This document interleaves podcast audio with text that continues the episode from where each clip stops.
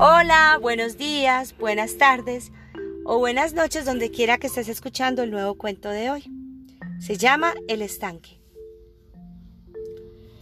Rocío miraba fijamente el estanque mientras por su mente pasaban los recuerdos. Su abuela la llevaba con frecuencia a pasear cerca del estanque donde habían renacuajos en primavera. Mira, Rocío, ahora tienen esa forma, pero luego cambiarán, le explicaba su abuela. ¿En qué cambiarán?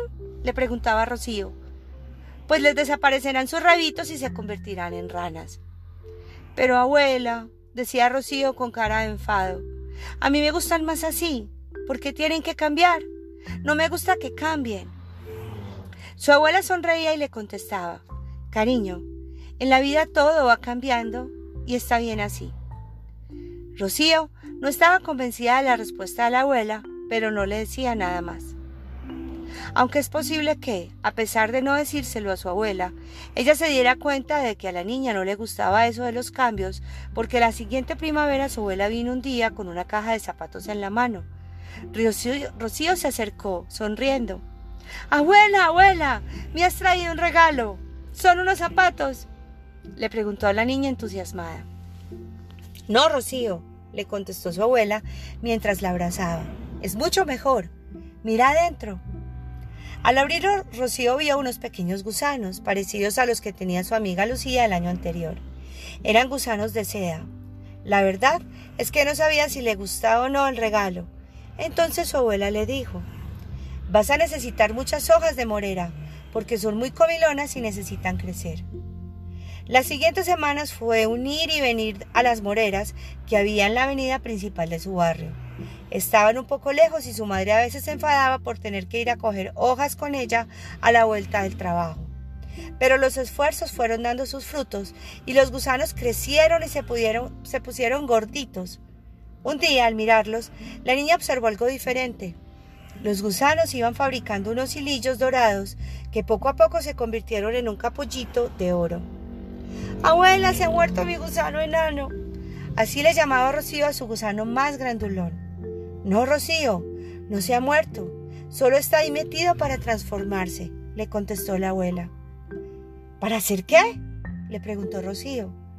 No le gustaba que los mayores utilizaran palabras raras porque se sentía un poco tonta y no le gustaba cuando su hermano la llamaba tonta. ¿Te acuerdas de los renacuajos que veíamos en el estanque y que luego se transformaban en ranas? Sí, abuela, pues los gusanitos de se hacen su capullo, se duermen dentro de él profundamente y luego salen diferentes. ¿Diferentes cómo? Eso lo tendrás que descubrir tú misma. Así que Rocío esperó y esperó hasta que un día a la vuelta del colegio se encontró una mariposa al abrir la caja.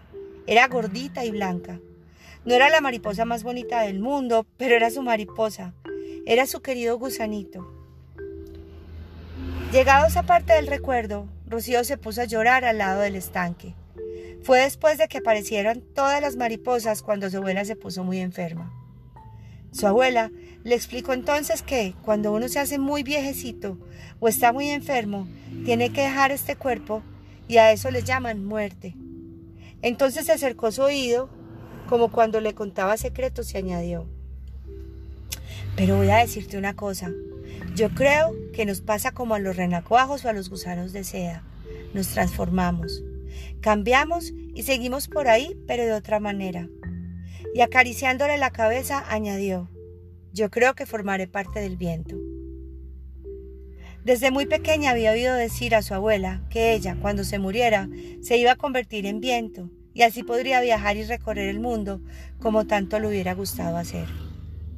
Seguramente es así, pensaba Rocío su abuela viajaría por el aire contenta de conocer nuevos lugares, pero la echaba tanto de menos. Cuando las lágrimas corrían como fuentes por sus mejillas, vino una ráfaga de viento suave y cálido que la envolvió un momento como en un abrazo y luego continuó. Gracias, abuela, le dijo Rocío al viento. Ahora sé que poco a poco aprenderé a vivir sin ti con menos pena y que siempre te llevaré en mi corazón ahora viaja por el mundo.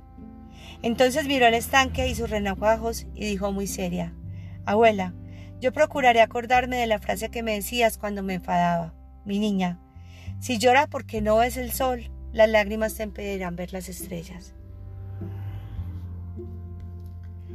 A los niños se les leen cuentos para dormirlos y a los adultos para despertarlos. Hasta pronto.